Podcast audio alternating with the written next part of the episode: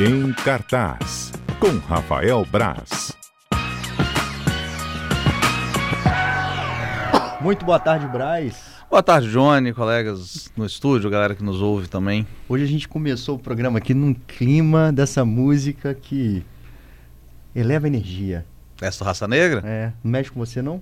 Ah, não é muito minha onda, não. ah, não acredito. Não é hora que.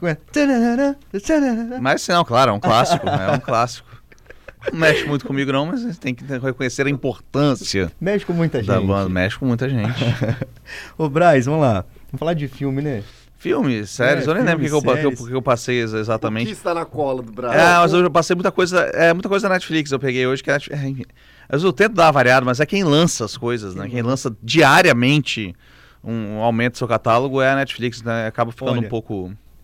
Não foi proposital, mas você criou uma história aqui com três títulos. A gente vai falar de um por um, mas olha Tem só. quatro, na Tem verdade, quatro. né? Não, mas... com três você contou Já- uma já contou a história. história? Primeiro que foi Primeiros Amores, depois vem O Lado Bom de Ser Traída, é a continuação da história, Hum. e depois é A Máfia da Dor. Aí Então qual é é. a história, Johnny? A máfia da dor, A história que o Braz... primeiros amores e o lado bom de ser traída? Primeiro o amor, aí depois ser traída, aí tem um lado bom de ser traída, e depois é A Máfia da Dor. Que Aí que depois você contrata o assassino fazer? Que é o quarto. pra matar o ex. Meu Deus. É, então, tem uma história completa aí. Quatro títulos que o Braz vai tratar hoje. Vamos começar falando do, do lado bom de ser traída? O Lado Bom de Ser Traído é um filme, é um filme brasileiro, né? grande, é produção bem, bem grande brasileira da Netflix, com a Giovanna Lancelotti e o, o Leandro Lima, né? Que tava outro dia em Pantanal, aí fazendo o maior sucesso. E é um, é um, a primeira, a primeira tentativa de fazer um thriller erótico que deu certo para a Netflix no Brasil. A Netflix, já, isso já, já se tornou um filão ali da Netflix, né? Aqueles filmes 365 dias, ou várias séries, Dese- Desejo Sombrio, Desejo Obscuro, Desejo não sei o que, Desejo Obsessivo. Tem um monte de série dessas lançadas e filmes lançados, produzidos mundo afora e sempre cabe, caem entre os mais vistos. Eles lançaram uma brasileira, né, que é no, no virada do ano, que eu lembro que eu terminei de assistir quando eu voltei do show do Olodum na Praia de Cambori. É, que era o Olhar Indiscreto, Olhar Indiscreto, com a Emanuele Araújo e a, e a Débora Nascimento, que não é muito boa. Pelo contrário, é bem ruim. Uhum. E, então eu não. Mas o lado bom de ser traída já. Obviamente é uma obra de nicho, tá? Então, quando você fala que uma obra. Ali. É, um- é uma obra de gênero mesmo. Então ela segue todas as convenções dos suspensos eróticos, do thriller erótico e, e é mais ousado do que eu esperava que fosse, mostra mais coisas, tudo, tudo muito. Uma coreografia muito bonita, numa iluminação. Parece um videoclipe da, da Jennifer Lopes, assim, sabe? Uma coisa. Tudo muito esteticamente impecável. A história é que a Babi, a personagem da Giovanna Lancelotti, ela, no dia do, da, do, do despedida de solteira, ela descobre que o noivo está traindo ela. Nossa. E ela acaba, com a ajuda de uma amiga, que é a Camila de Lucas, né? Ex-BBB, influenciadora. É, ah, vou mudar, vou mudar, não sei o que, vou dar um jeito na minha vida. E conhece um juiz bonitão, o Leandro Lima. E começa a ter com ele um caso tórrido ali, né? Tem umas viradas muito bestas no filme, tá? Não é, não é um texto inteligentíssimo, nem nada do tipo, mas é um filme que funciona. Começa ali naquela despedida já, solteiro. E aí, É, tem uma ceninha, umas coisinhas antes ali, que até que dá uma forçada de barra. Primeiro, não vou falar. A primeira cena é uma grande forçada de barra, mas. Quando eu comecei a ver o filme, eu falei, ah, não, não acredito, cara. mas ele te surpreendeu. Aí no final das contas, final.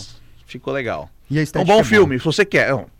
se- vamos lá, se a ideia é assistir Um filme Giovanna erótico. Lancelotti e Leandro Lima se pegando em cenas muito bonitas, é Ok. ótimo. Belo filme. Não é um, tem, a surpresa do filme, a reviravolta é até é competente, não é nada horrível também, mas não é um filmaço. É um suspense erótico como se vende na Netflix, como esses tantos outros séries e filmes de sucesso estão na plataforma. E É se- competente. Se E a atuação E os- da, da Giovanna? Ela tá muito bem. Tá eu, bem? eu go- é, é engraçado, eu gosto dela. Eu, eu acho ela uma boa atriz, lindíssima, ela e o Leandro Lima, lindos os dois. E. E ela tá bem, eu achei ela bem competente no, no Eu filme lembrei, até. Braz, aquele filme que ela. Acho que foi Ricos de Amor. Ricos de Amor. Que é da, da Netflix E Também. ali a atuação dela era um filme bem entretenimento. O primeiro eu acho razoável. Eu gostei da atuação dela. O primeiro é bom, é razoável, é bom, é divertidinho. O segundo é horrível. Ricos de Amor 2 é muito ruim. Mas é, a Netflix gostou dela, né? Tem uma- ela fez uma série também chamada Temporada de Verão. que ela, va- va- ela vai pra uma menina rica, mimada, não sei o que, acaba numa ilha paradisíaca, trabalhando num, num resort e tal, acaba salvando o dia e tal. Então, ela fez um contrato com a Netflix e tem dado certo. Aquele e eu gostei, eu gostei dela, com a, a atuação dela, achei bem, bem boa. Olha que o Marlos está perguntando o seguinte: você já viu a série A Criatura na Netflix? Se você viu, o que, que você achou? Não vi a série turca, né? Eu até botei na minha lista pra ver lá, mas acabei não conseguindo ver na semana passada, que foi quando estreou. Vai saber se eu conseguirei um dia. Mas é, tá, tá entre as mais vistas, a galera tem gostado. Os turcos aumentaram a produção cinematográfica. O que está acontecendo? Tá vindo tanta coisa turca pra cá ultimamente? Plataformas, né? Netflix, a gente tem. Agora, antes a gente não tinha alcance a essas produções, Mas jamais. tinha já essa tradição? Tinha muito do conteúdo que a Netflix disponibiliza turco, já são de novelas já produzidas lá anteriormente, né? Que eles disponibilizaram depois. E eles têm uma tradição muito grande de novela, muito influenciados pelas novelas brasileiras e venezuelanas e mexicanas. Por isso que tudo parece um grande novelão. Eles têm essa tradição. Mas tem cineastas turcos também, é, turcos, é, cineastas renomados, cult, cult pra caramba, de festivais e Cannes e tudo isso também é uma outra pegada do cinema turco. Bacana. E esse Primeiros Amores aqui? Meus Amores é uma série polonesa, super bonitinha. Acho é legal mesmo. São seis episódios, uma minissérie. Que é, é, é uma coisa de primeiros amores mesmo. É uma menina adolescente no espectro autista, só que não é uma coisa nada caricato, não é nada é, é absurdo como eles tratam. E tá tentando fazer um filme para entrar na faculdade de cinema com o melhor amigo dela de infância. Então são vários primeiros amores ali. O primeiro amor dela pode ser o cinema, pode ser o amigo. O, o que é esse primeiro amor, né? Ele vai ampliando bastante. Eles ficam numa, numa casa de praia ali e tal, um clima gostoso. Com os pais também envolvidos, outras pessoas se envolvem no meio. Eu gostei, eu gostei dessa série. Ela- é, meu texto sobre ela tá em A Gazeta, quem quiser dar uma conferida melhor, né? Se basear em melhores opiniões. Eu achei, eu achei que a série é até melhor do que ela do que ela acredita que é.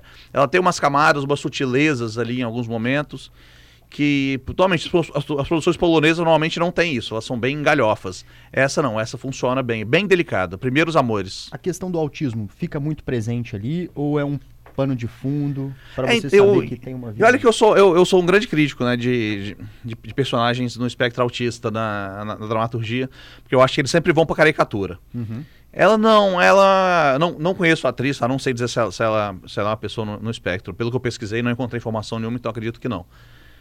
Ela é usada, ela é usada algumas características, né? Falam que é o flap, que é a mãozinha batendo, assim, né? Quando fica muito nervoso, tal, algumas características ali. A falta de um de um lead, de um tato para lidar com as pessoas, de ser muito direto em alguns momentos e ignorar o, se vai ofender ou não a pessoa. Essas características estão todas ali. Mas é legal entender também uma pessoa autista cer- cercada por, por amor e compreensão ali, Bacana. né? É- essa é a é que é plenamente funcional. A menina é um totalmente funcional, só que a- se uma pessoa é de um jeito, ela é de outro jeito, entendeu? É só Bacana. é bem interessante a É maneira até como, como... quebrar estereótipo. É, eu sou, eu, eu né? falou de série turca, aquela série turca, o, o- o famoso alfaiate, acho que é o famoso alfaiate turco, o famoso alfaiate, tem representação do personagem autista, que é uma das piores coisas que eu já vi na minha vida, assim, é, é muito ruim, é, é uma atrocidade mesmo, e essa não, essa, se as pessoas, se, as pessoas- se não falassem na série, ah, ela tá no espectro, não sei o que, você não ia se tocar, a gente não ia se tocar tanto disso. Até reforça aquela história de não é ser ou não ser, ter ou não ter. É, existem vários níveis. Que bacana que essa série. Sim, é a pessoa, provavelmente uma, uma, uma do nível de suporte 1, né, que é o- a denominação que usa isso hoje em dia. Bacana. E essa máfia da dor, Braz? Uma Feradora estreia amanhã, é um filme com a Emily Blunt e o Chris Evans, Chris Evans, o famoso Capitão América, que é mais uma obra a tratar da crise dos opioides, né, dos Estados Unidos. Rapaz, interessante. Que tem muita obra, já, já tem a série do Sick, que é ótima, tá no Star Plus. Tem uma série chamada Império da Dor, que tá na Netflix, e tem um documentário chamado O Golpe do Século. Todos eles são melhores do que o, a Máfia da Dor. Mas como é que vai tratar Ele tenta questão? ser um pouco. Já viu o Lobo de Wall Street? Do, do Marcos Já. Scorsese, Leonardo DiCaprio? Ele tenta dar aquela pegada um pouco mais lúdica, um pouco mais ágil, um pouco mais divertida. Só que nessa tentativa eu acho que ela, o, o filme acabou esquecendo um pouco do lado humano. Uhum. Eu acho que ele foca muito numa ascensão e queda de uma startup né, farmacêutica. É, a Emily Blunt é uma mulher que é contratada porque ela é muito bonita tal, e inteligente, para convencer os médicos a receitarem a, a droga. É baseado em uma história real, mas é aquela várias aspas, novamente, como reforço é, sempre. Né? Eles pegaram um artigo para dar um, um, um quê de credibilidade ali para pro filme, mas a história é bem é fictícia. Mas é aquela história dos opioides lá na década de 60, americana. Não, não, agora, dos opioides é, é, é hoje. Então ele já, já veio pro agora. né? Não, mas essas, é, todas essas obras que eu citei aqui agora, essa crise dos opioides é dos anos. do no- final dos anos 90 pra cá. É, a crise dos opioides está gravíssima nos Estados Unidos. né? Por exemplo, e agora eu tô com uma dor horrível na mão aqui de tanto de escrever. Uma, uma tendinite. Se eu fosse no médico nos Estados Unidos, ele ia falar: toma esse remedinho esse aqui, remedinho." ó. Oxycontin. É. Entendeu? Eles, eles, porque eles ganhavam para receitar e tal. Tinha todo. Se fala que é uma grande máfia ali, né? E eu, eu vendo essas séries, esses filmes, eu tenho algumas dores crônicas, anos e anos de peladeiro e, e, E andando de skate. e anos, e anos, né? E de vida também, trabalho, e De vida. dores e tal. Eu seria uma vítima desses remédios pra dor. Uma facilidade, rapaz. Não é Se isso vender, rapaz, dá um. Manda aí. Dá um ópiozinho aqui, né? Eu seria. Não, eu, e, e é por isso que eu acho que o Dope Sick, que é a série que tá no Star Plus, que trata desse tema também, quando eu assisti, eu falei, caramba. Tipo, tinha uma menina que sei lá, teve um machucado, uma lesão esportiva jogando vôlei e machucou a lombar. Cara, não toma esse remédio, mas ficou completamente viciado. Caramba. Então eu falo, caramba, eu poderia ser uma dessas pessoas. Então isso mexeu um pouco comigo. A Maferadora é um filme divertido. Ele é um filme que você vai assistir e vai falar, ah, legal, tal. Pra tratar desse tema, tem obras melhores. Entendi. Essas outras obras todas que eu citei, o Dope Sick, do Star Plus, o Império da Dor na Netflix e o Golpe do Século, o documentário da, da HBO, são melhores. Vamos falar do assassino. Assassino só uma dica, porque eu não assisti o filme ainda. Assassino é um filme que está na Netflix semana que vem, David Fincher, mas que está em, em cartaz no Cine Jardins, em Vitória. Filme, tô doido pra ver, é um filme super elogiado. é, então, acho que poder, Uma a dica do final de semana, dica pra galera do final de semana, assi, quem quiser ao cinema, assista o Assassino que está no Cine Jardins, em Vitória. Só pra terminar aqui, olha só. O Marcel tá dizendo que começou a assistir A Criatura, dramalhões que precisam mostrar aquele close na cara do protagonista, berrando, pra ver se acontece alguma coisa na série. Diz que é exagerado. Novelão. É. Braz, muito boa tarde, obrigado. Valeu, gente. Boa tarde pra todos.